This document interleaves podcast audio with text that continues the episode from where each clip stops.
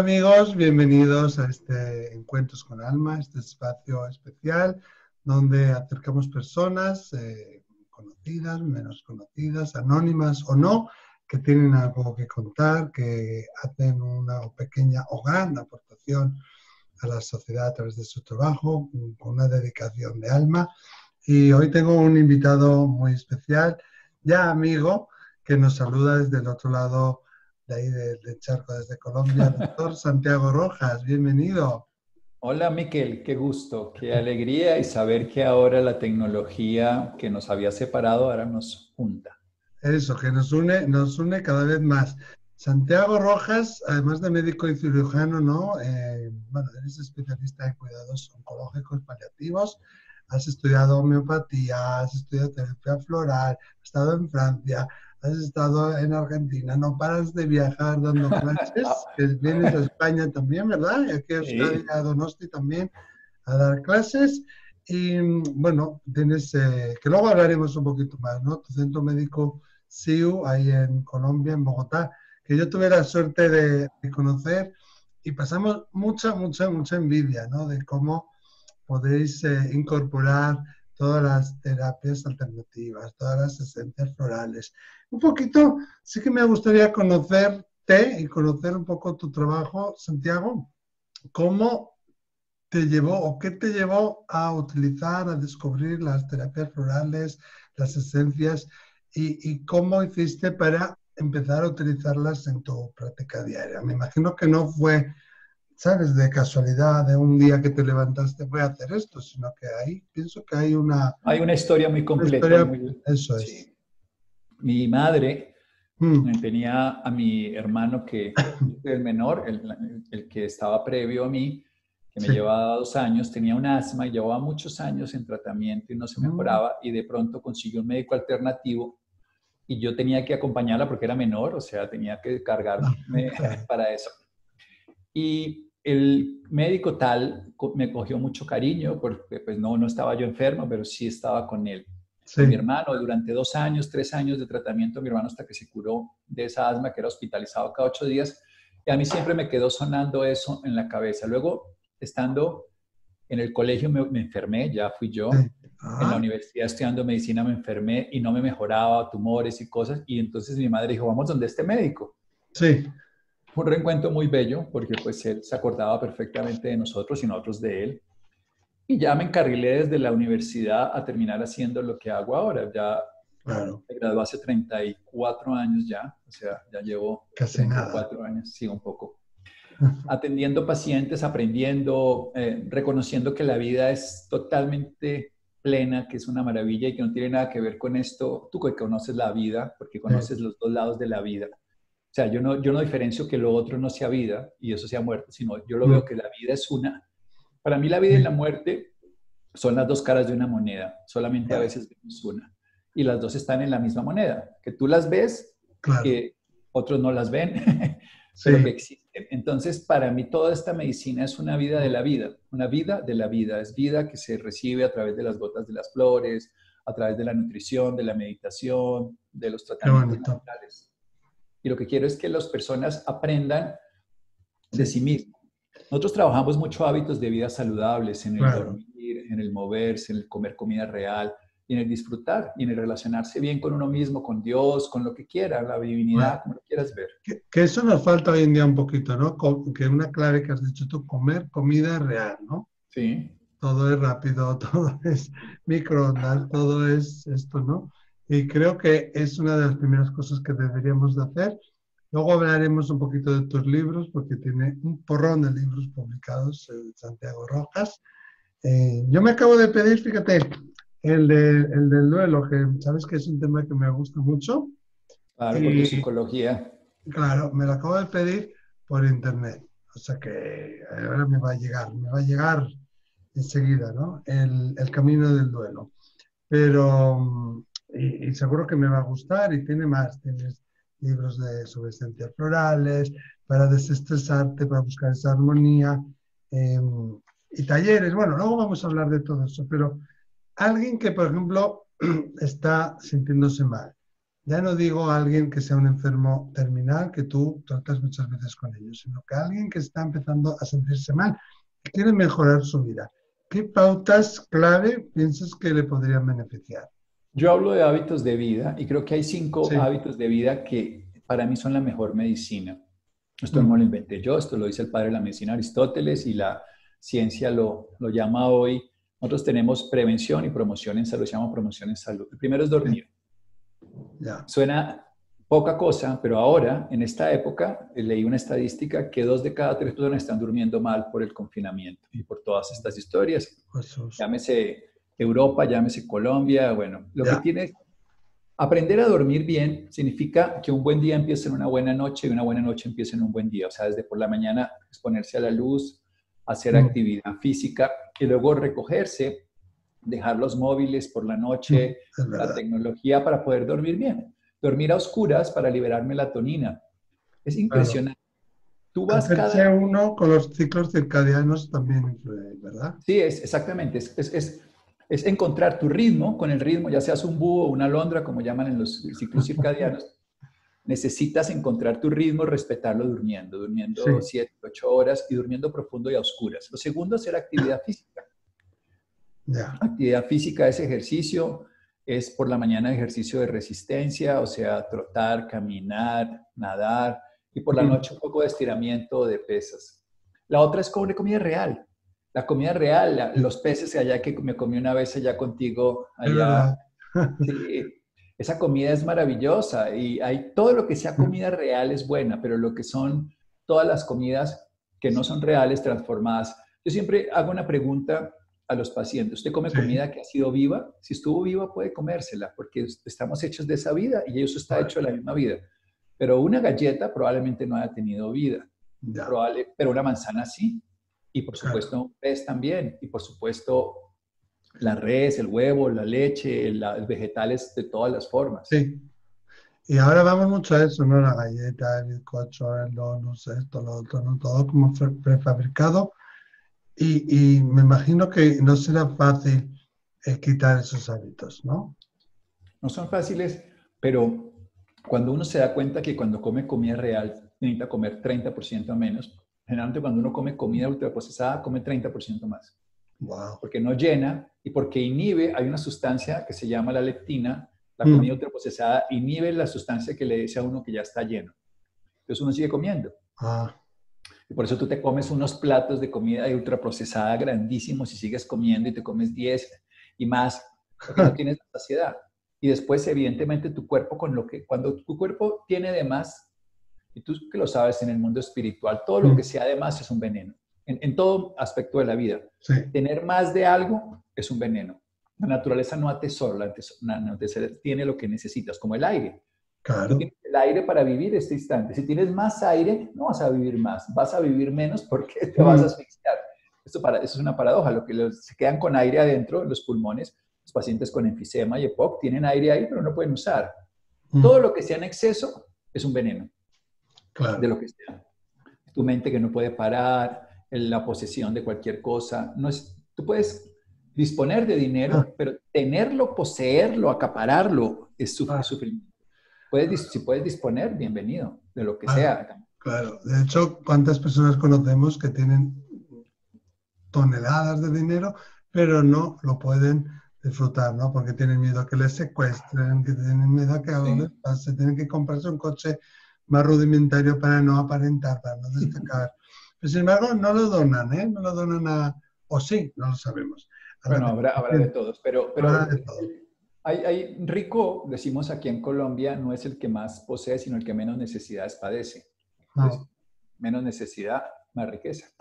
Claro, entonces sabemos que dormir ocho horas, eh, oscuridad A oscuridad. La clave es oscuridad. Eso para mí es porque la oscuridad permite que libere melatonina y la melatonina hace tres cosas que son esenciales. Sueño profundo, mm. antioxidante y repara los daños de ADN. Con esas tres cosas yo tengo un hangar todas las noches para mi cuerpo. Me evito, reparo además, produzco interferón, entonces reparo el sistema inmunológico, por la noche renuevo mis células durmiendo. Claro, estas personas que dicen Santiago, yo es que no puedo dormir si no tengo la ventana entreabierta o si no tengo una bombilla encendida. ¿Eso qué podemos hacer? ¿Empezar por tomar melatonina o cerrar la ventana o qué consejo le das? Tocaría hacer las tres cosas que es cerrar la ventana, si no puedes ponte un tapaojos por lo menos. Sí. Y, y, si tienes necesidad tomar melatonina para que regules tu ciclo. Pero la fisiología interna siempre es más poderosa. El mundo interior tiene todas las respuestas. ese es el, el, el, tercer, el cuarto punto es el manejo del estrés. pero el estrés es un sistema que nosotros nos dio la biología para la supervivencia. Eso se llama el sistema estresor.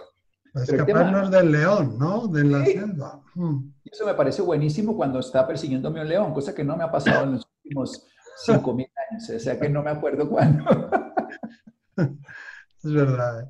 Pero claro, eh, luego cuando tú estás en ese momento estresante, sin parar ocho horas diarias o diez horas diarias, o antes incluso de salir de casa, ¿no? Te levantas de la cama a todo correr. Bebes algo a todo correr porque llegas tarde al metro, al autobús o en el, tráfico. Vas corriendo a la oficina. La oficina es todo para ayer. Vuelves corriendo en el autobús. O sea que al final tenemos ese nivel hasta aquí, ¿no? que ahí surgen todos esos problemas. ¿no? Pues ciudad además es pequeña. Allá en Donostia, eso, en Donostia uno la camina y en dos minutos ha llegado al otro extremo. Eso es una ventaja. Es, una, maravilla, sí, la verdad creo que, es la ciudad más bonita de, España y seguramente con Praga una de las más bonitas de Europa. Bueno, gracias, gracias. Esa es mi opinión, bueno, y lo he dicho públicamente, no solo porque está hablando ahora contigo.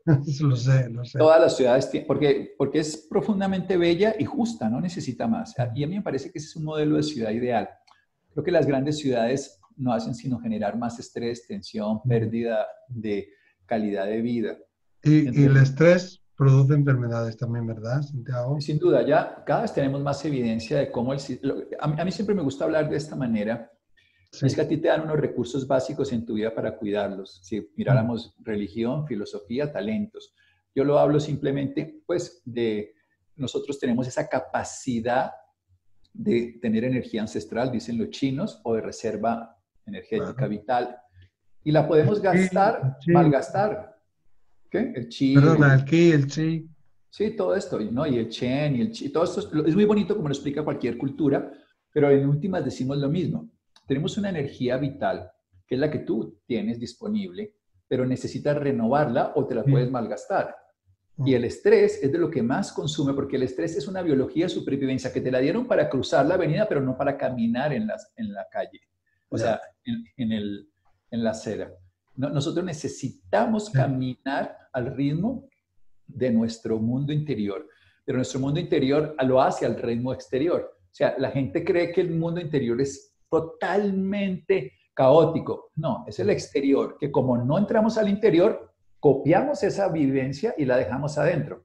Mm. Entonces, no generamos compromiso por la vida, no generamos desafíos que tengan sentido, sino apagamos incendios, buscamos Simplemente una cantidad de cosas que no tienen sentido y es estrés.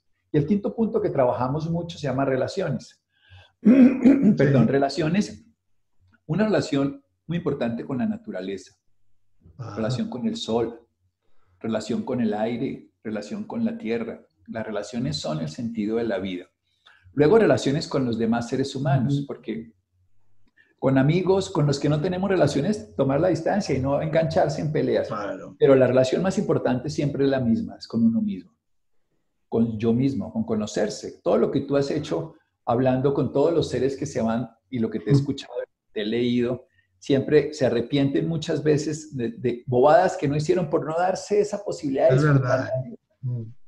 Esa es una enseñanza que tú, nos has compartido y que es simple y es poderosa. Sí. Es verdad, porque muchas personas cuando se van a morir, la mayoría de personas dicen eso, ¿no? Que me hubiera gustado haber hecho esto distinto y me hubiera gustado pasar más tiempo con mi esposa, con mi marido o con mis hijos en lugar de estar tanto trabajando. O fíjate cómo me he muerto y no os he disfrutado. Sí, eso es casi siempre uno de, los, de las máximas y de los mensajes. O sea que ya tenemos ahí unas grandes pautas, una hoja de ruta que nos sí. Santiago, fantástica. Y hablando un poco de, las personas de, del más allá, bueno, yo trabajo con las personas que bueno, ya han hecho esa transición y tú trabajas con personas que puede ser, ¿no? Que a veces vayan a hacer sí, esta transición porque trabajas en oncología, con enfermos terminales y, y, tienes un centro maravilloso que hacéis de todo, oxigenoterapia, entre otras cosas. ¿Cómo trabajas? Me imagino que cada caso es distinto, pero ¿cómo trabajas? Pero sí, yo tengo un esquema esencial. Sí. Yo he dividido como en tres variables. Yo veo, voy a ponerlo con el ejemplo del COVID. Uno tiene enfermedad, paciente y tratamiento. Y esas tres variables hay que tenerlas en cuenta siempre. Sí. Hay enfermedades no muy graves en pacientes que están graves y que no tienen tratamiento. Ese es el COVID, esos son los que se mueren. La enfermedad en sí misma no es muy grave, pero el paciente ya está enfermo, persona añosa, tiene una cardiopatía y no tiene tratamiento y se muere. Ya, sí. Hay enfermedades mucho más graves en pacientes mucho más sanos y con un buen tratamiento y se mejoran. Entonces, si mm. esas tres variables yo no las organizo, y para mí, lo que hay que buscar cuál es la enfermedad, comprenderla. Hay que entender quién es la persona que la padece y la posibilidad de tratamiento. A veces una enfermedad muy grave, bien manejada, sale en adelante. Entonces yo tengo que siempre trabajar sobre todo por ese primer eslabón, es conocer la enfermedad y conocer al paciente y conocer el tratamiento. Cuando ya conozco los tres, veo cómo me puedo ubicar. Entonces yo trabajo con terapias alternativas, la nutrición que usamos, el trabajo mente-cuerpo, el sueño. Yo uso de terapia sueño. Los, tenemos terapias de acupuntura para dormir, motivar el sueño reparador. Y nos va muy bien, llevamos muchos casos, hicimos una investigación grande para un grupo de pacientes con insomnio con un resultado mayor del 88%, casi 90% tuvimos de éxito, con hábitos de sueño y acupuntura. Y realmente recuperar el sueño para mí es, las personas que no duermen bien tienen más cánceres, más enfermedad cardiovascular, más demencia, bueno, cantidades de cosas. Volvamos a lo otro cuando tú ya ubicas quién es la persona, yo busco tres variables ahí muy importantes en la persona. Hablo eso en tres. Esto es como esquemático, pero a mí me sirve de manera. Entonces, lo primero que tengo que averiguar es su proyecto personal. Ajá. Qué importante. Nosotros, a veces la, la, persona del proyecto personal es su pasado, entonces esa persona le va a ir mal. Claro. Pues ya no tiene hoja de ruta, ¿no? Ya no tiene nada a lo que aferrarse muchas veces. Nietzsche decía, aquel que tiene para qué ir se adapta a sus cómo. El proyecto personal busca sentido a la vida, busca propósito, busca adaptación, motivación, renovación, apertura al aprendizaje, bueno, muchas cosas. Entonces, si no hay proyecto personal, es muy difícil que un paciente salga adelante. Esos pacientes que se quieren ya morir y entregarse, también el proyecto personal se llama personal. ¿Y qué significa personal? Es donde yo le digo a los pacientes. El proyecto personal tiene que ser suyo, porque muchos pacientes le dicen a uno, yo no me puedo morir porque no, por, por mis hijos. Eso no es un proyecto personal. O a mí lo que me llena son mis, son mis nietos. Eso, pero eso no es un proyecto personal, porque eso es darle el valor a alguien que me haga feliz. Entonces yo les digo, cambia la versión yo quiero estar vivo para estar con mis hijos, no, yo no me puedo morir para estar con mis hijos, porque yo disfruto estar con mis hijos. Hmm, no es por ellos, es por mí. E, e, eso suena, no es egoísta, es honestidad. Yo estoy feliz de verte y tú sabes que tenemos un cariño mutuo y yo lo disfruto. A veces me hacen una entrevista y yo la contesto, pero ahora yo estoy disfrutando. ¿Por qué no me puedo reconocer ese bienestar? En lugar de decir yo por la humanidad, lo voy... no, esas, esas mentiras, precisamente personal es honestidad. Mm. Cuando yo le digo a la persona es, proyecto personal, primera palabra es honestidad. Sea honesto con lo que usted quiere para la vida.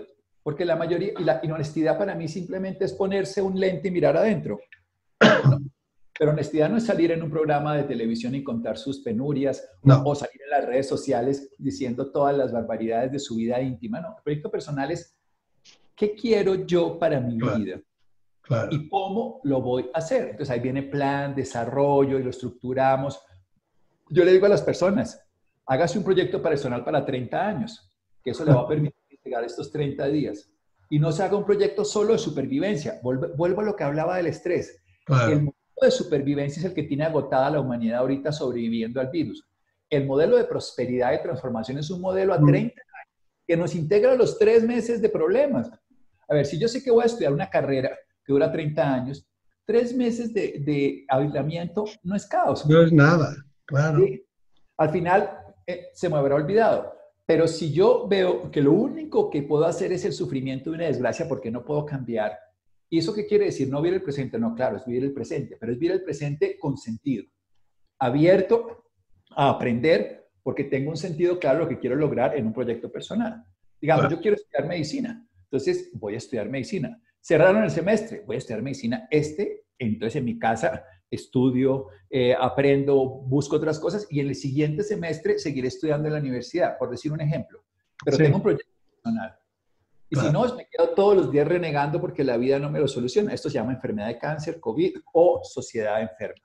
Claro, eso de cualquier tiempo pasado fue mejor o, o eso de, de, a veces lo que decimos la víctima, ¿no? De es que nadie me ayuda, es que todos son culpables, que, es que los demás me han hecho, es que la religión, la, la, el gobierno, los médicos, pero ¿yo qué hago ante eso? ¿no? Eso vosotros les ayudáis a empoderarse también. Se llama asumirlo. Yo les digo honestidad y luego aceptación, que es asumir lo que tenemos. Sí. Esta es mi realidad. Entonces, ¿me van a sacar el estómago? Bien, vamos a perder el estómago. ¿Qué vamos a tener para adaptarnos a esa realidad? Ese es proceso adaptativo. el proyecto personal, para mí, yo siempre, la, la primera parte de mi consulta es preguntarle a la persona qué piensa de su enfermedad y qué piensa de su vida.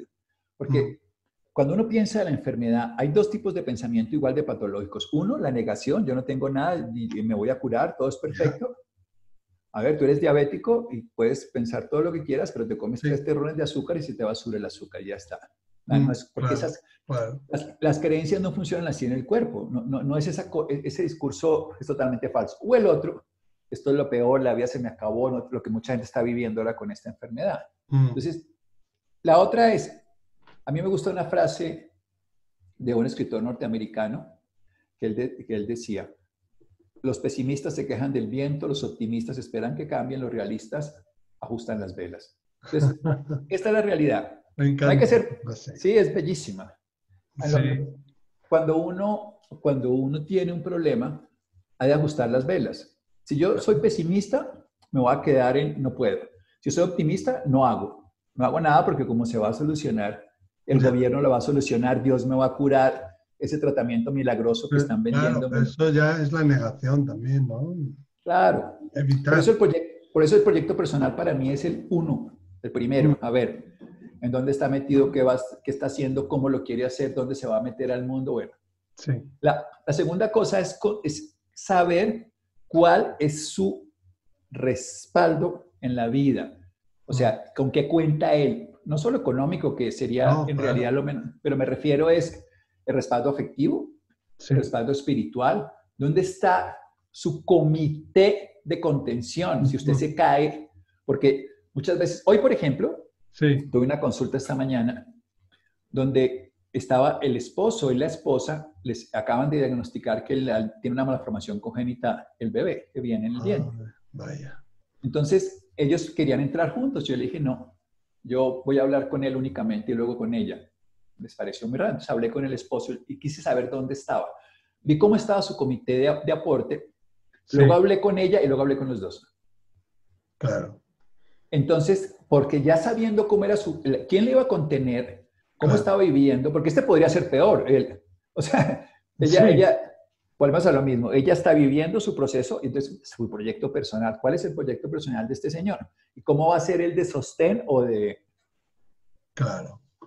O de destrucción? Claro. Y, a mí me gusta, la autogestión es lo que más sirve en salud. Yo, mm. yo tengo, cuando, cuando hablé contigo, que además hicimos programas en radio que fueron súper exitosos, recuerdo que hablé con un par de personas que me decían, yo quiero hablar con Miquel y quiero que él me resuelva mis problemas, así textualmente. Le dije, a ver, te lo quiero contestar de una manera. Miquel vive en España, eso es otro tema completamente distinto, pero ni él ni el que se fue te va a resolver los problemas. Te va a dar una idea, te va a contar una historia, te va a dar una reflexión, pero tus problemas son tuyos y tus soluciones son tuyas. Así funciono yo con los pacientes. Claro, sí, sí, sí, y te entiendo porque una de las claves para empezar a sanar o, ya de, tomar un poco de, de acción es el, ser consciente, ¿no? Y, el empoderarse y el, tomar esa responsabilidad que tenemos. ¿Y qué pasa cuando el proyecto personal es solamente eh, materialista, ¿no? tengo que ganar dinero para pagar la hipoteca o para pagar un coche a mi hijo, ¿no? Eso se ve también bastante, me imagino. Se ve mucho. El proyecto personal tiene que tener sentido, tiene que tener además trascendencia. Mm. El proyecto personal no se puede quedar en mí, eso es lo que yo les digo siempre. O sea, tu proyecto personal no se puede quedar en ti. Tu proyecto personal eres porque eres parte de un engranaje que se llama vida, que nos vive a todos y en la cual hay que respetarla. Y si tú te aíslas, yo le digo a las personas esto, y aquí viene la tercera parte, y es abrirse, que es parte del proyecto, pero desde otro lugar, igual que el apoyo, es parte del proyecto personal que está ahí, pero es abrirse a la enfermedad para aprender, mm. porque, y te lo voy a explicar, que esto es lo más difícil de hacer entender. Yo le digo a los pacientes, si usted se cierra la enfermedad, se cierra la curación. Si usted se abre la enfermedad, se abre la curación. Es la misma fuerza. Porque en usted está la fuerza de la enfermedad y la fuerza de la curación. Rechazar la enfermedad es negar la posibilidad de recibir la ayuda de su propio cuerpo en la curación. Entonces, abrirse a la enfermedad es aprender de la enfermedad, pero de la enfermedad no es estudiar en Google o, o meterse a... Es estudiar... amigo de ella, ¿no? Sí, pero eh, aprender de ti. O sea, tú dices, a ver, yo tengo dolor de cabeza y el dolor de cabeza me da cuando tomo café, ¿vale? Pues entonces ya sabemos. O me da cuando veo, no, sé, eso es, eso es la enfermedad. El dolor de cabeza, que puede ser por una vasodilatación de las arterias cerebrales, esa es la teoría, pero esta es el hecho. Sí. proyecto personal, apoyo y aprendizaje de la enfermedad, abrirse a aprender de la enfermedad. Yo no quiero saber nada de esa enfermedad, pero la enfermedad te va a volver. La enfermedad, cuando viene, es como los colaboradores de Hacienda. Entonces tienes que aprender a negociar con ellos y, estar al día. Porque la enfermedad, la enfermedad te hace un, transformarte más que cualquier cosa en la vida. La enfermedad te dice, tú no puedes comer esto, o no puedes hacer esto, tienes que hacer esto, o escucha mi cuerpo. Entonces el paciente ahí cuando le pongo esa tercera le digo, son tres cosas. Escucha tu cuerpo, ten sentido de vida todos los días y aprende a nutrirte. Entonces aprende a nutrirte, es donde le meto la nutrición. Pero parto del proyecto personal porque yo quiero saber hasta dónde quiere llegar, qué quiere, porque yo no le puedo vender la tercera idea sin saber cómo piensa. No, no, no, no. Tú me hablas en, en, euskera y yo te voy a hablar entonces en... en... vas a quedar así anonadado.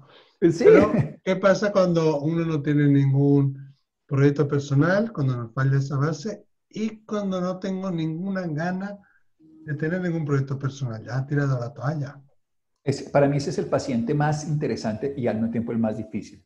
Más interesante porque mi proyecto personal se engancha ahí. Bueno, tengo un proyecto, vamos a hacer, vamos a encontrarle.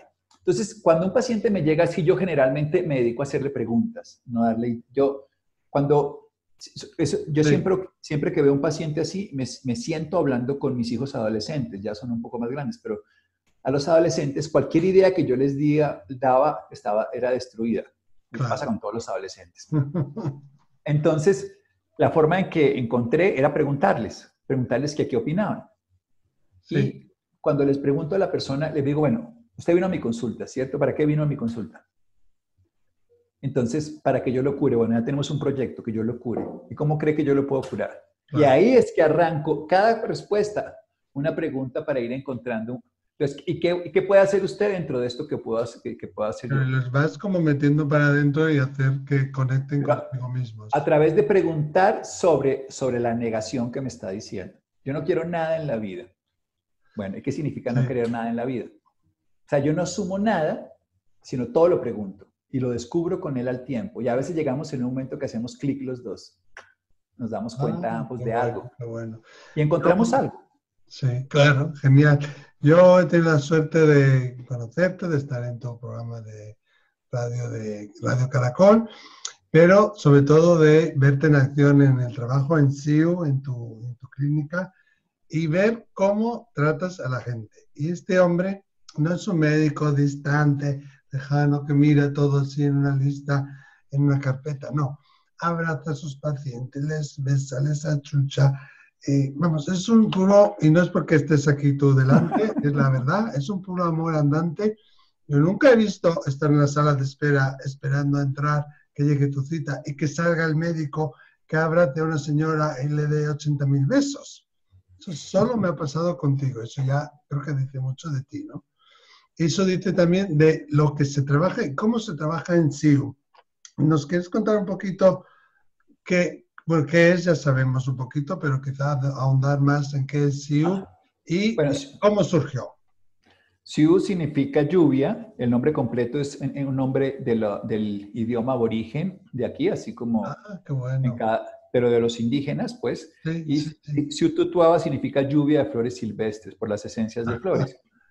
Qué bueno. Entonces, aquí los pacientes los, llevamos como por la vía de la nutrición, les ponemos sueros, depende de algunas sustancias, y les ponemos algunas terapias bioenergética, les colocamos campos magnéticos, sobre todo en manejo del dolor. Eh, colocamos eh, algunas terapias de, nosotros de biofrecuencias.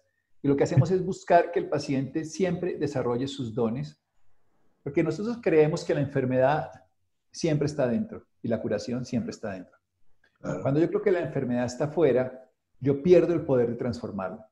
Entonces, a mí el virus que está ahorita, entiendo que existe, pero existen 13 variedades de virus en esta misma época, por ejemplo, en Colombia, en las, en las épocas estacionales, hay épocas de virus permanentes. Y yo lo que necesito es buscar lo que se llaman los puntos comunes. Y los puntos comunes de la enfermedad, en este caso, es qué es lo que yo puedo fortalecer adentro de todas las personas, el sistema inmunológico. Porque ese es el que hace que el 80% de los En el cáncer es lo mismo. Yo mm. todo el día estoy produciendo cánceres permanentemente porque tengo células que entran en proceso de alteración, de mutación. Pues lo que debo hacer es activarlo, activar mi sistema inmune para que haga la vigilancia. Claro, muy interesante. Tenemos que aprender mucho. Eh, SIU, que está en Bogotá, pero vamos, yo ah, os animo a que miréis su página web, que es siu-tutuaba.com. Luego lo pondremos aquí Ahí tenéis un montón de información también sobre el doctor Santiago Rojas. Un doctor no al uso que nos hace falta, nos hace mucho falta, ¿no? Y trabajáis el duelo, ¿no? Que te decía antes, ese tema que a mí tanto me interesa. También tienes un libro publicado al respecto, ¿no? El camino del duelo. Me imagino que también, eso es, me imagino que también será duro para ti cuando a veces vemos que un paciente se va, ¿no?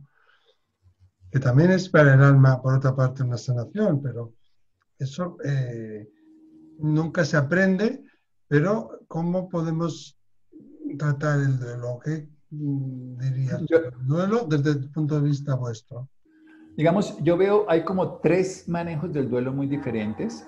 Mm. Hay uno, y durante muchos años he ido como explorando ese tema porque sin duda me ha cautivado. De lo que más me ha gustado es volver a la persona que está sin ninguna motivación de vida, el que está en duelo. Sí, claro. El, que está en duelo perdido, no solamente duelo por muerte, sino también por separación o abandono. Son como los duelos relacionales.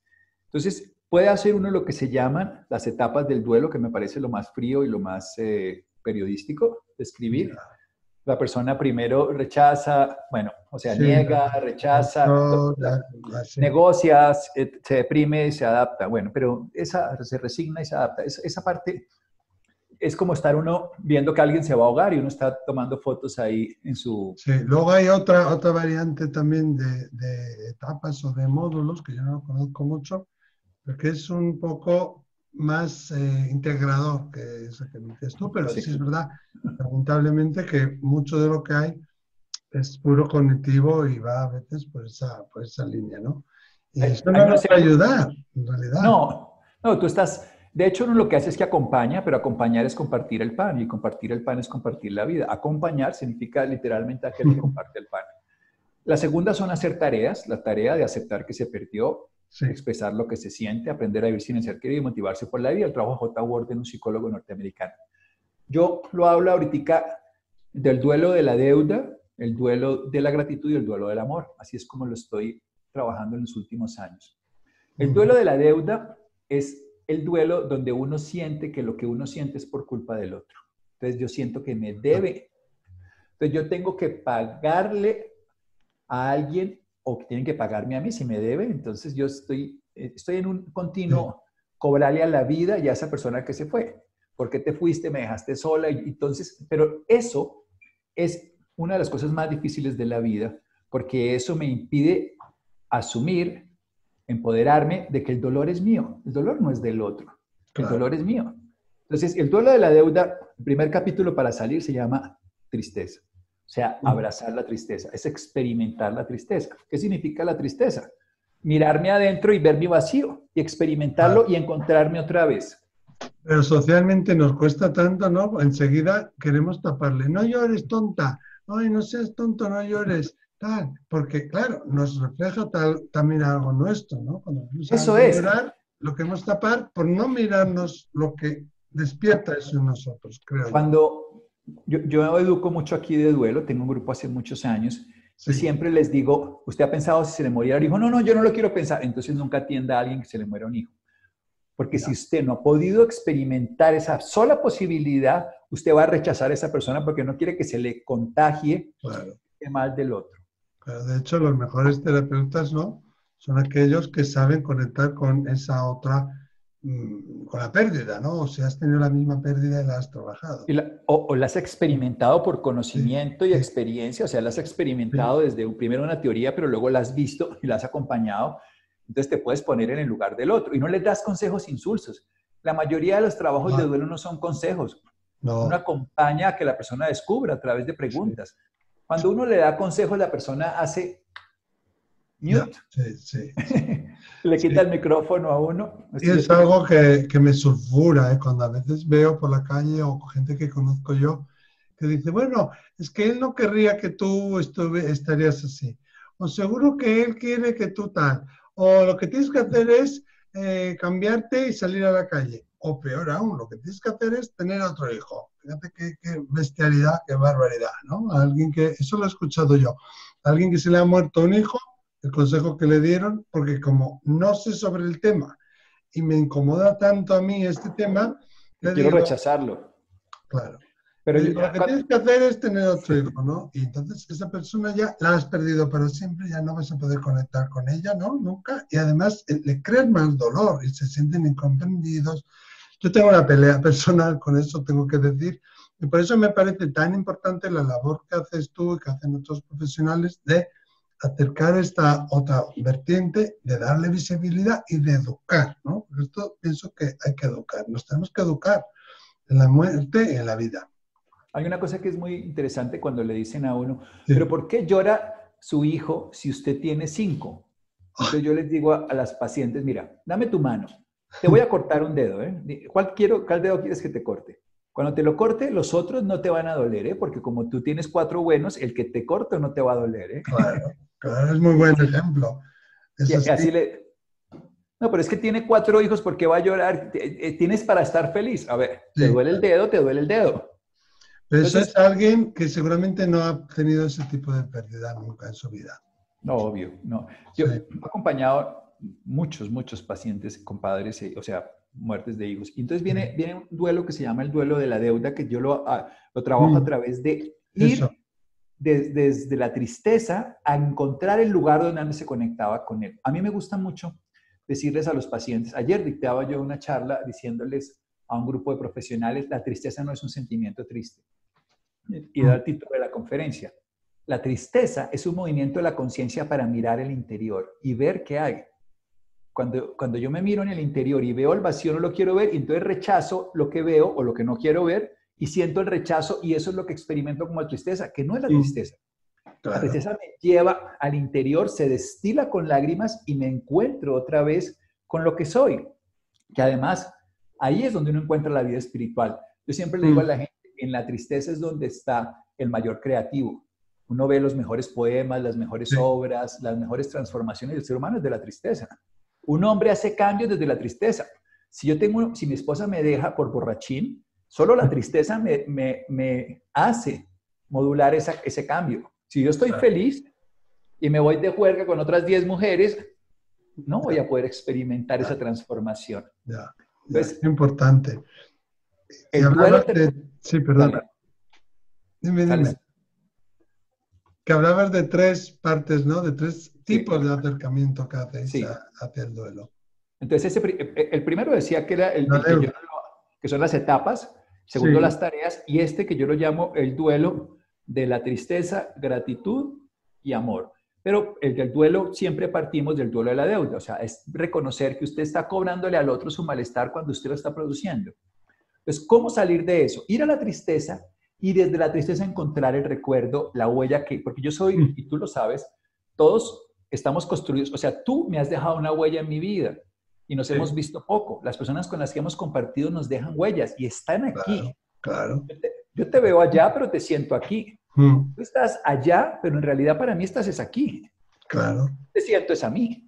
Entonces, si yo rechazo eh, meterme en la tristeza, no descubro al otro en mí. Y lo que hace es que cuando yo descubro al otro, empiezo a generar el segundo paso, que se llama no el duelo de la tristeza, quitando el de la deuda, sino el duelo de la gratitud. Mm. la gente dice, ¿cómo voy a agradecer la muerte de mi hijo? No, agradezca la vida de su hijo que compartió. Es muy diferente. agradezca que vivió con él, que experimentó con él, que soñó mm. con él y que su recuerdo está en los dos. O sea, en el nivel, tú sabes, ahora sí contigo puedo decirlo, en el recuerdo él está tu recuerdo, en mí está su recuerdo. Claro, sí, sí. Y, de hecho, fíjate, nosotros que a veces hacemos así ceremonias cuando un alma viene al mundo, ¿no? O cuando un alma se va, desde el espiritualismo, pues nunca hacemos eso, sino lo que hacemos es la celebración de la vida. ¿no? Y en India también, en India les cantan, en India se celebra para ayudarle al alma a marchar. Y eso es muy importante. Yo creo que la sociedad nos lo ha impuesto y de alguna manera nos hemos creído que esa es la única manera correcta socialmente de actuar ante una pérdida, la de llorar. Pero cada uno tiene su manera, ¿no? Y tenemos que aprender cómo cada uno funciona. Cuando uno empieza a agradecer, el llanto cesa y empieza uno a descubrir todo el sentido de la vida del otro en uno. Y le permite al otro, yo, yo, hay una cosa que es muy bonita, mi madre que murió el año pasado, murió Mica, una amiga, y, murió mi socia. El año pasado tuve tres muertes muy importantes. Vaya. Y muy, y muy valiosas las tres, porque las tres eran mujeres muy significativas en mi vida. Digamos, de cinco mujeres significativas en mi vida, la mm. otra es otra amiga que tengo y mi, y mi pareja. Las tres se murieron en un tiempo muy corto. Y fue muy, las tres las acompañé a morir. Eso fue para mí muy especial. Y poder experimentar cómo la una cosa que me pareció bellísimo, que descubrí con, estas muertes, que, es algo muy extraño, pero tú me lo puedes entender seguramente mucho mejor que otras personas lo que voy a decir. Y es, hay algo mío que estaba en mi madre que se murió. Mm, hay algo que se queda en mi madre de mí, que en una forma se está muriendo y que en otra forma está viviendo de ella en mí. Entonces, cuando mi mamá se moría y se murió, y yo empecé a experimentar esa muerte de pedazos míos que eran de ella. Yo le decía, mamá, lo que es tuyo, quédate con eso, para que tú puedas terminar tu proceso y yo pueda experimentar lo que es mío y lo que tú me dejaste que tenga sentido. O sea, era como devolverle a la madre cosas que ella me había puesto, a mis amigos que me han dicho, a mi maestra, que fue la que se murió, que también me había aconsejado cosas buenas, yo ni, ni buenas ni malas cosas.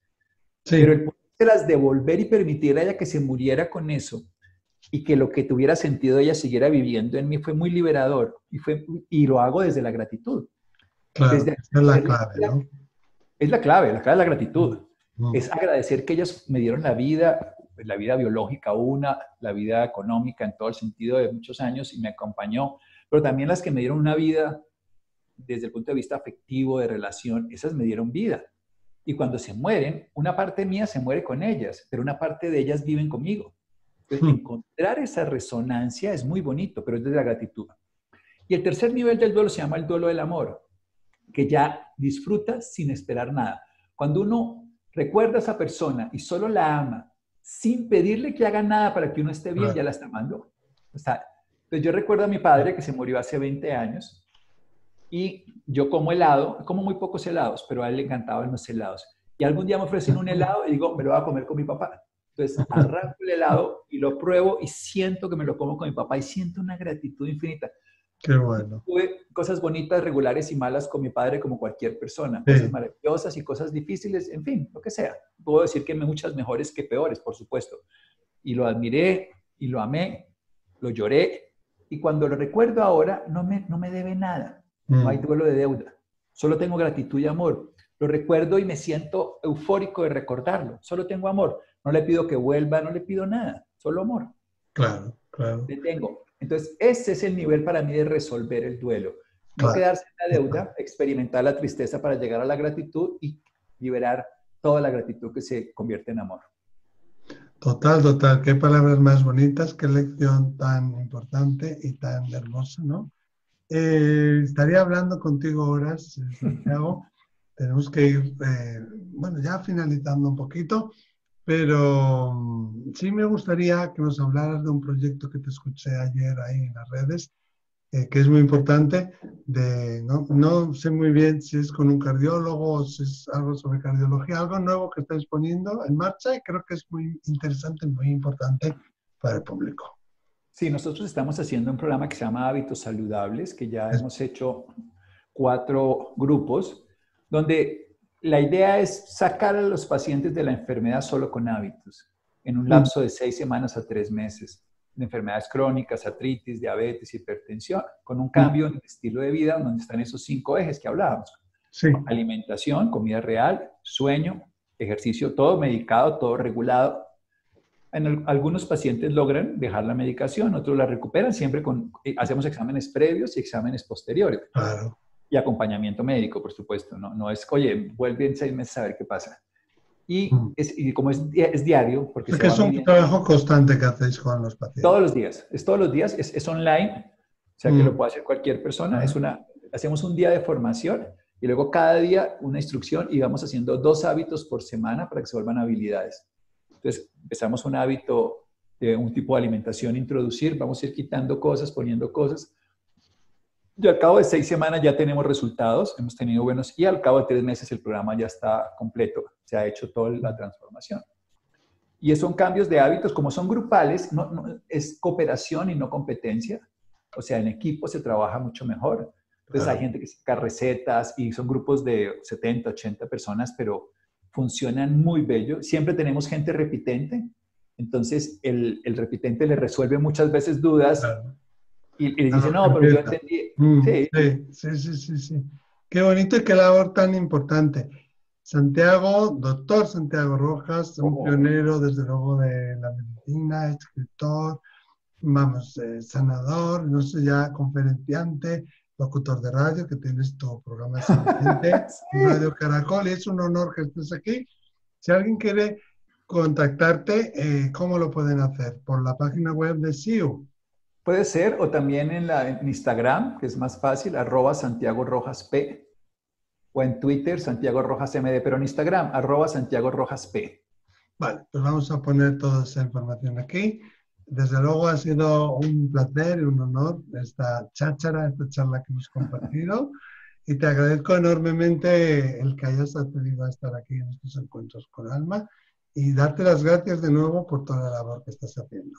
Hombre, Miquel, es un gustazo aprender de ti. Ahora pues yo fui el que hablé, pero he aprendido muchas cosas y, y a muchas personas las he reconciliado con la vida, porque la vida sigue aunque no la sigamos viendo. Eso es muy importante.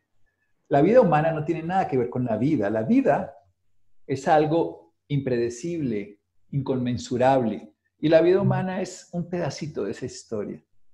Es verdad. Muchísimas gracias. Un abrazo súper fuerte a ese país tan maravilloso que me encanta. Gracias, Santiago. Ojalá puedas venir pronto con esto de los vuelos algún día. Esperamos que sí. Yo creo que en octubre espero estar ahí. Eso. Muchas gracias. Gracias. Hasta luego. Adiós.